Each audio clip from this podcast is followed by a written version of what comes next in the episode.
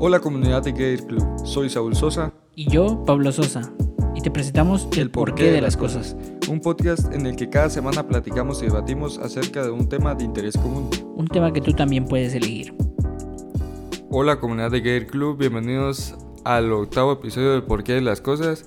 Y hoy te vamos a hablar acerca de videojuegos en la nube. ¿Será este el futuro de los videojuegos?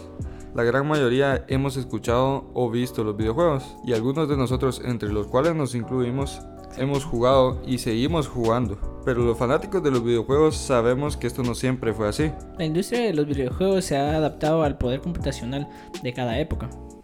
Así que en este podcast hablaremos sobre su evolución y cuál es el futuro de los videojuegos o qué nos espera en el futuro, ¿verdad?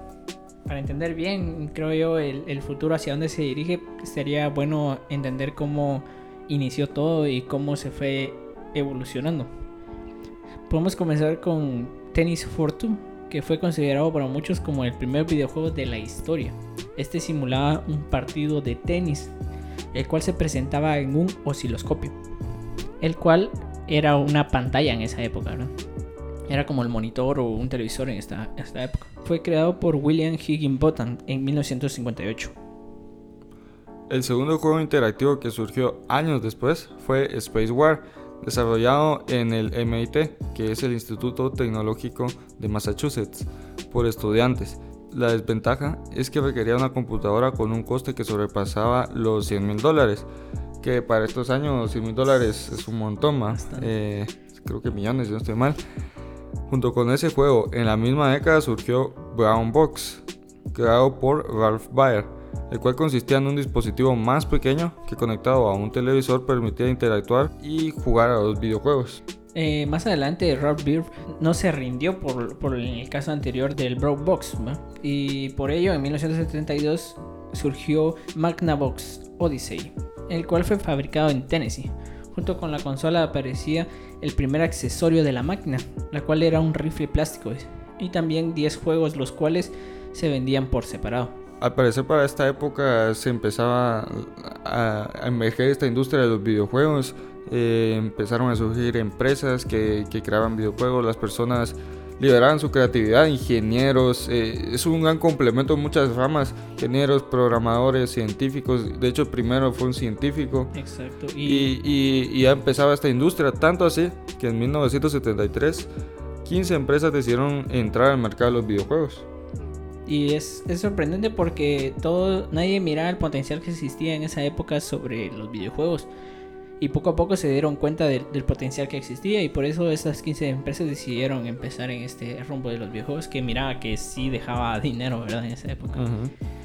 De ahí, en esta misma década, de 1975, sale, sale al mercado el Telegames Pong, la cual es la primera consola doméstica de Atari, distribuida por Sears vemos que aquí empezaba lo que eran las, las consolas domésticas, las cuales podían ser portables y llevárselas uno a, su casa, ¿verdad?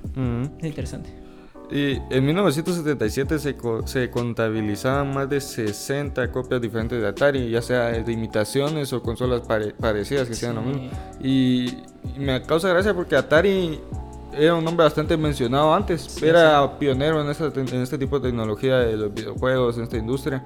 Y muchos videos de YouTube, eh, recuerdo que mencionaban esta consola que hoy no vemos. Sí, no, no tuvimos el privilegio de poderla ver, ah, pero sí, fueron, fue una como que marcó la diferencia y fue de renombre en esa época. ¿verdad? En el año 1971 surgieron, los primeros microprocesadores, los cuales facilitaban el desarrollo de los videojuegos. Antes no se utilizaban los microprocesadores para hacer estas consolas, sino se utilizaban circuitos electrónicos, los cuales tenían que soldarse y desoldarse para llevar a cabo ciertas funciones. En cambio, los microprocesadores vinieron a cambiar eso, ya que de ahí se empezaron a crear la, programación a través de esos microprocesadores. Justo después de la erupción del color en el mundo de los videojuegos, como sucedió con la televisión eh, en los años 70, en 1979 dio a la luz Pac-Man, creado por Toru Iwatani. En 1980, siendo considerado como el juego más popular de todos los tiempos. Es bastante conocido y lo hemos visto, incluso se han hecho como como ciertas películas. remasterizaciones, películas e incluso remasterizaciones de esos juegos que actualmente todavía los podemos jugar y ya los podemos encontrar en internet, por ejemplo, que es un juego icónico de, de esa época. En 1980 llegó la revolución de los 8 bits, ampliando su potencia de procesamiento y almacenamiento. Empresas como Atari, Nintendo y Sega crearon consolas en esta década.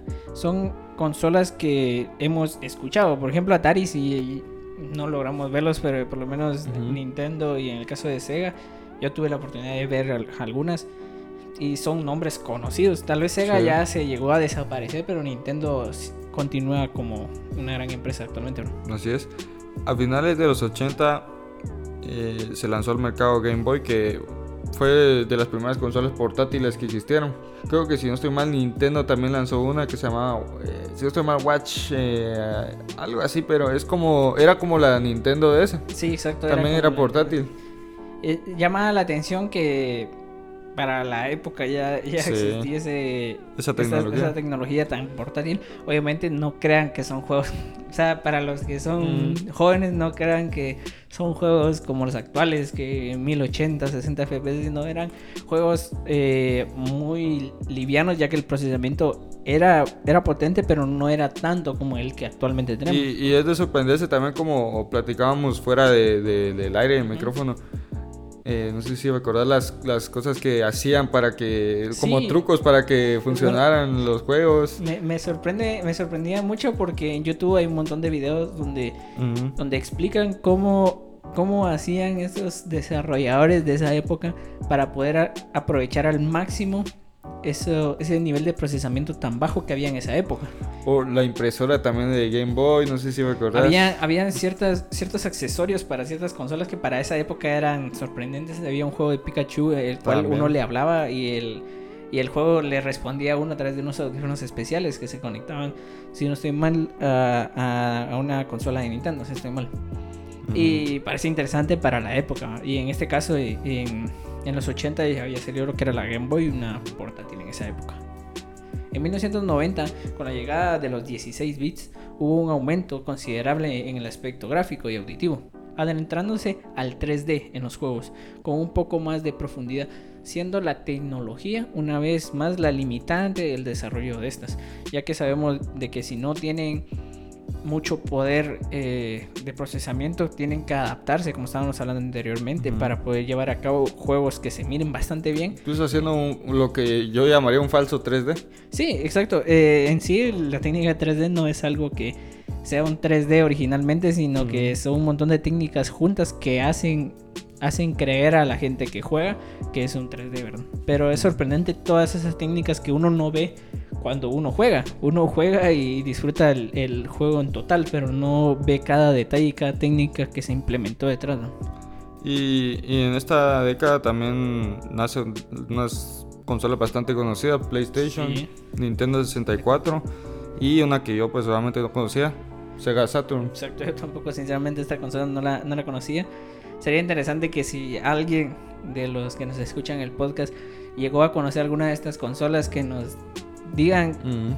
qué se sentía para esa época tener ese, ese, esa consola en sus manos o ver o, o cuál era la impresión que se tenía en ese momento sabiendo cómo estaba la tecnología en ese momento, ¿verdad?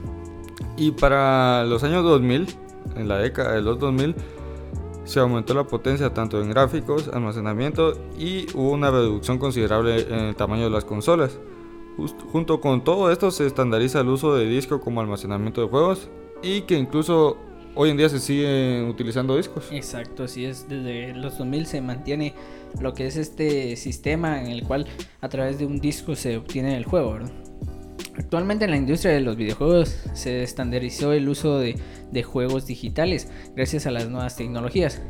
Estos han llevado a que videojuegos necesiten más almacenamiento, ayudando a reducir costes de juego y reducción de materiales desechables, ya que sabemos que actualmente las consolas modernas tienen este modo en el cual uno decide comprar un juego eh, Mm. digital, en el cual uno no tiene un disco físico, no tiene una caja física, todo está en la consola directamente. Igual en los juegos para PC.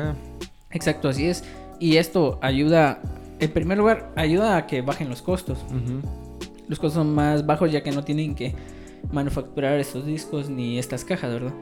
Aparte hay menos desechos eh, que se puedan estar tirando pero la cierta desventaja que se tiene es de que se necesita más almacenamiento. Así Es es. cierto que actualmente tenemos vastedad de, de- Ujú. de formas de almacenar y, y cantidad de discos duros como SSD para guardar estos guardar esta, esta información o estos juegos en este caso.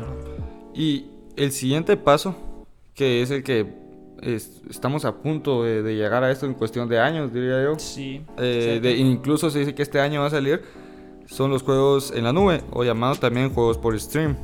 Hay que aclarar que aunque ya existan algunas plataformas que, que, que te prestan estos servicios, Sí, sí. no están completamente implementados o bien De- pulidos. Exacto, hay cosas que no, y incluso difieren ciertos servicios unos de otros. con Sí, así es. contenidos y Hay claras cosas. diferencias entre ellos.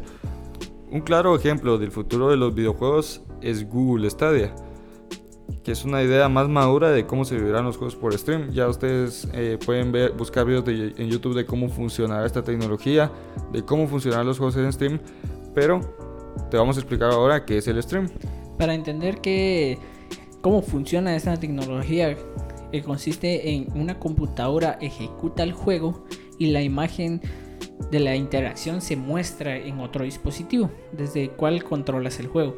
Esta tecnología se ha dado ya en- en- actualmente con los teléfonos en los cuales puedes correr un juego que tienes en tu computadora y que se muestre en tu teléfono. En sí el juego no lo está corriendo tu teléfono, sino lo está corriendo tu computadora. Lo único que te llega es una imagen hacia lo que es tu teléfono. Actualmente lo que Google quiere hacer es hacer esto a gran escala y con gran potencia, sustituyendo tu computadora o consola, que en este caso sea, por servidores, cambiando mucho la forma de experiencia de los videojuegos. Y esto es un poco parecido a lo que hace Netflix, pero no en todos los aspectos, sino en el sentido de que Netflix tú no compras la película, eh, por ejemplo, como se hacía antes, que comprabas o rentabas un disco y lo, lo ponías en tu computadora, sino que mm, eh, lo- las películas ya están en internet, en la nube, en sus servidores y, y tú las ves. Es decir, eh, usaban la tecnología como anteriormente decíamos, que no son juegos eh, físicos, sino son digitales, pero en este caso tú no tienes que descargar el juego. Es decir, el juego está corriendo en directo, por decirlo, es como que estuvieras viendo un video en vivo, pero es un juego en vivo. Es decir, los servidores lo están corriendo y tú lo mueves desde el teléfono, ya sea un televisor, cualquier dispositivo que sea compatible con lo que es Google Stadia. Y como toda tecnología, aún más las nuevas tecnologías tienen desventajas y ventajas. Y ahora te vamos a hablar acerca de ellas, comenzando por las desventajas.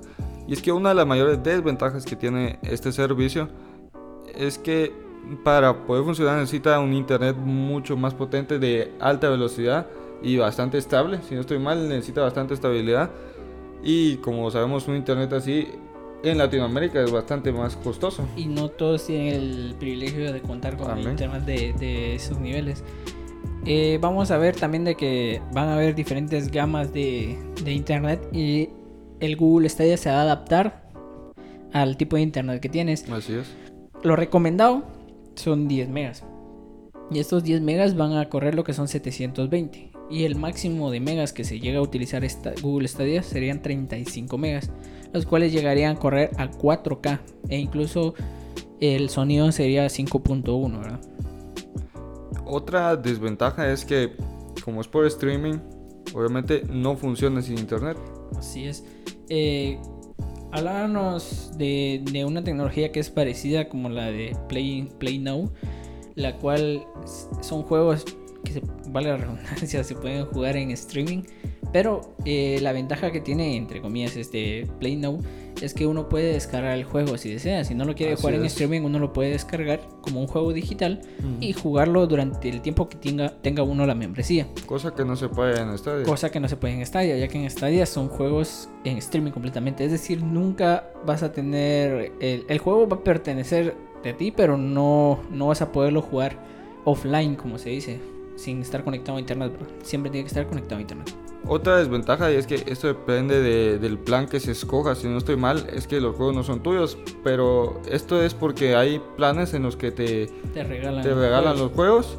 Pero si tú ya no pagas, no los puedes jugar. Exacto. En el caso de, de la versión premium que tiene, que es- cuesta 10, 10 euros mensuales, esta te incluye mensualmente un juego gratis.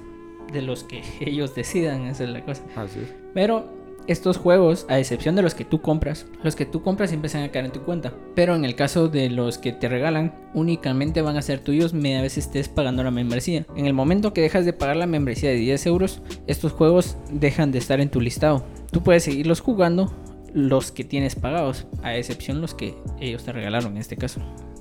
Otra desventaja es que, bueno, que este solo a, eh, en el lanzamiento de, de, este servicio es que solo está disponible en, en, ciertos países, principalmente en Estados Unidos, Canadá, Reino Unido y Europa. Y pasamos a la membresía, que esto te lo vamos a dejar para el último porque puede ser una ventaja o desventaja según como lo veas. Sí, sí. Así que pasamos a las ventajas. La primera es la rapidez.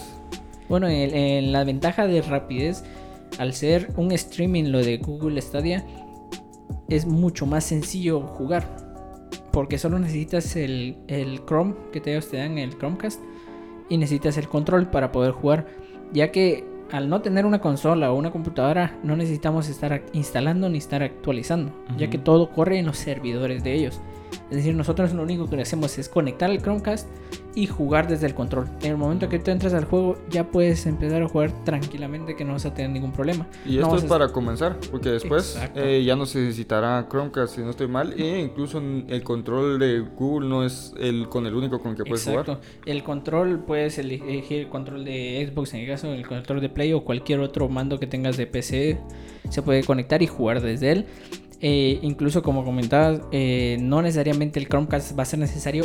Al principio sí, es decir, como va a salir a principios de este noviembre, va a ser necesario. Pero luego a finales, a principios del otro año, tienen pensado que ya no se utilizan únicamente solo para esto, sino cualquier dispositivo con el que tengas Chrome instalado, puedas correr el juego desde ahí siendo necesario sí o sí el internet de estas velocidades sí. que mencionamos anteriormente, ¿verdad? Otra ventaja es que, que, nosotros le vemos que, aunque sabemos que el streaming no es lo mejor para juegos competitivos porque hay claramente más retraso, pero si lo ponemos en, en, en esa situación que todos los jugadores estén conectados a los mismos servidores, todos por Google Stadia y todos con una misma velocidad de internet, debería ser más igual porque todos están, todos los servidores están en el mismo lugar.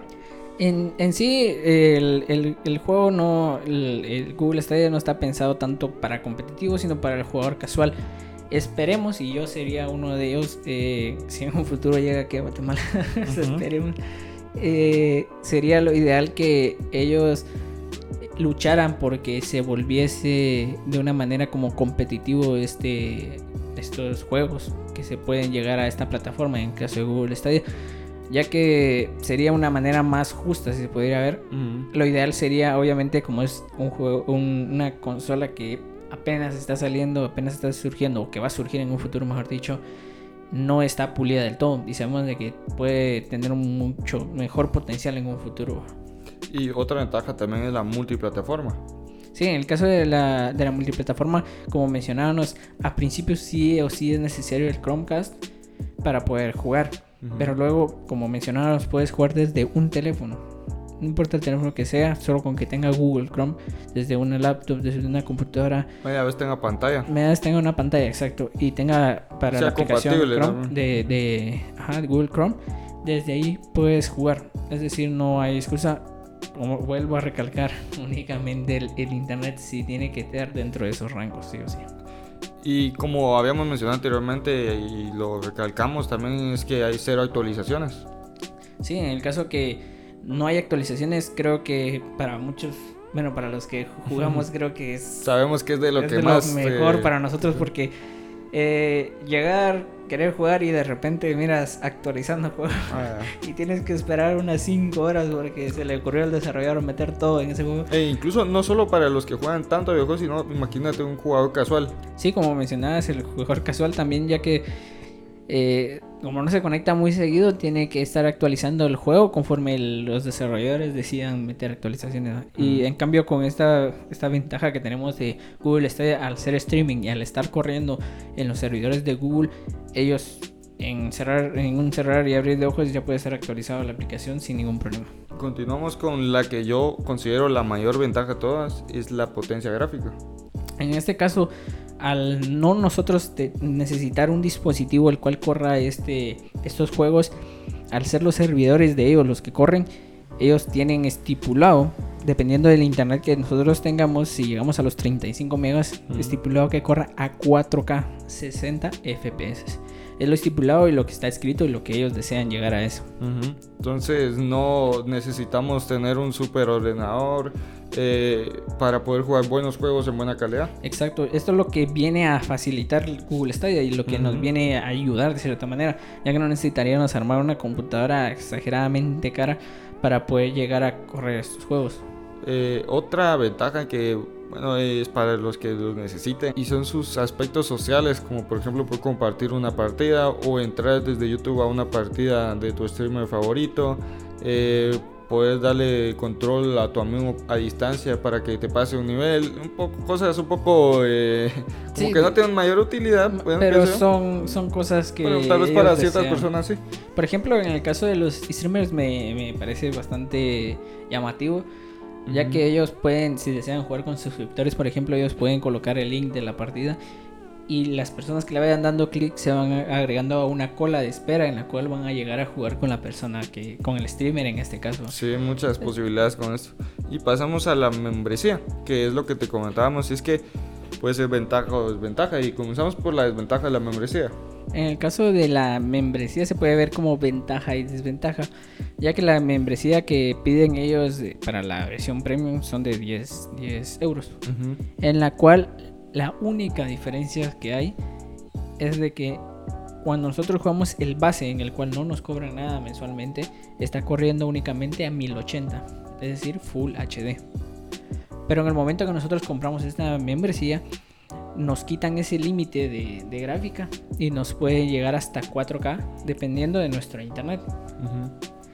Esa sería la, la desventaja en sentido de que no puede ser que a través de ese costos únicamente nos estén dando solo una mejora de gráfica, que no creo que valgan los 10 euros. Aparte de ello, te da- es cierto que te regalan un, un juego mensualmente, pero llegamos a la conclusión de que es un juego que no siempre le va a gustar a todos, es Sí, decir, es un es. juego que ellos deciden el que, el que desean regalar. Y la desventaja es de que en el momento en el que nosotros dejamos de, de pagar esta membresía, el juego que nos regalaron o los juegos que nos regalaron de- dejan de ser útiles para nosotros. Es decir, en ese momento ya no podemos jugar nosotros. Podemos jugar los juegos que, te- que compramos, pero no los que nos regalaron. Sí, y, y el problema también de las desventajas cuando alguien paga una membresía es que a mucha gente no le gusta pagar una membresía. Eh, por ejemplo, estar pagando mes a mes tal cantidad, por mínima que sea, porque no vas a pagar, muchas veces, muchas veces no vas a pagar solo un mes, sino que se trata de años, ¿va? Tal vez. Sí, es, Eh, entonces eso es lo que a muchos no les gusta, pero esto también se puede ver como una ventaja, porque si una persona no quiere jugar todo un año, puede pagar solo un mes y se ve como una gran ventaja para los, ese tipo de jugadores. Imaginémonos a una a que Google Stadia esté ya más estandarizado, por ejemplo, unos años, miremos unos años a futuro, en el cual tú deseas jugar tal título de juego que salió porque viste el tráiler, te gustó un montón y va a estar en Google Stadia, por ejemplo. Pero sabes que tu computadora no puede correrlo en 4K. Así es. Entonces tú te puedes dar el lujo, ah, bueno, ok, voy a, voy a comprar la membresía para poderlo jugar a 4K, que es la máxima eh, calidad de definición que puedes jugar en Google Stadia. Y jugarlo uno o dos meses si tú deseas. Es decir, lo que tú deseas pagar es lo que vas a jugar. Es decir, no, no es como una consola que compramos y nos lo quedamos para siempre y después tenemos hay que, que, ver comprar cómo... consola y juego y juegos, control, Y no e sabemos... internet, si quieres jugar en online. Y después vamos a tener que ver cómo la vendemos de regreso, porque sí, o sea, es decir, en cambio que estas son membresías que tú decides pagar cada cierto tiempo. Otra cosa que debemos de mencionar es el caso de los juegos. Eh, se tiene estipulado como aproximadamente 20 o 30 juegos que ya tienen, ya están en la lista de Google Stadia en el momento de la salida. Pero eh, no se han mencionado los costos de estos juegos, ya que hay que recalcar que se tenga o no se tenga la membresía, sí o sí hay que comprar los juegos. Es decir, los, la, la membresía lo único que te da es ese permiso para poder jugar 4K y los juegos que te regalan mensualmente. No te están dando ningún juego por, por pagar esa membresía. Los juegos lo tienes que conseguir tú individualmente, ya sea en, en ¿cómo se llama? En la cuenta premium o en la base que ellos te dan, ¿verdad? Y hay que recalcar amigos que esta información que te proporcionamos es para octubre de 2019. No sabemos si después Google quiera cambiar estas políticas eh, o los precios o los planes eh, a futuro. Entonces eh, que queden claro que nosotros solo compartimos esta información. Exacto, sí, Y para terminar, eh, sí hay que comentar que me parece una idea genial esto, eh, la forma, los precios, eh, la forma en que se juega. No es, no es excesivamente caro, pienso yo, para quienes lo quieran probar, aunque Exacto. sea. Bueno, quitando fuera el internet, ¿verdad? Pero eh, Es- es que- a comparación de comprar una consola y a pagar, por ejemplo, el premium que se paga o solo por jugar online en las consolas, eh, sí me parece una buena opción y, y sí me parece el futuro de los videojuegos. Para mí, estoy completamente de acuerdo, ya que el futuro considero que es Google Stadia. Eh, estábamos muy, muy pronto para decir eso, Sí. pero creo que eh, en el caso de Play, de, en el caso de Sony y de Microsoft, eh, tienen que ver cómo, cómo contrarrestar esta parte. Sí, o de- cómo de mejoran cómo también. Como Play tiene Lo- uno, pero no está pulido. Exacto. Y lo que miramos es de que es bueno que Google haya, hecho esto, o Google mejor dicho, ya que crea una nueva competencia y, y recordamos que la competencia nos ayuda a nosotros como consumidores y esperemos de que Así saque es. lo mejor de cada empresa para ofrecernos a nosotros los consumidores en este caso. Precios más bajos y más Y opciones. más opciones, exacto. En el caso de Google Stadia, eh, quiero decir de que para el jugador casual o el jugador que, que no quiere todos los juegos, sino quiere un juego en específico nada más, va a ser una excelente, una excelente decisión en la cual puedan probar ese, ese título durante unos meses, por ejemplo, sin necesidad de tenerlo para siempre. ¿verdad? Bien amigos, esto ha sido todo por el podcast de hoy y esto fue el octavo episodio de Por qué las cosas. Recuerden que si quieren sugerir un tema y los puntos a tratar, pueden comunicarse y enviarnos un mensaje por medio de la plataforma de Anchor y nos vemos hasta la próxima.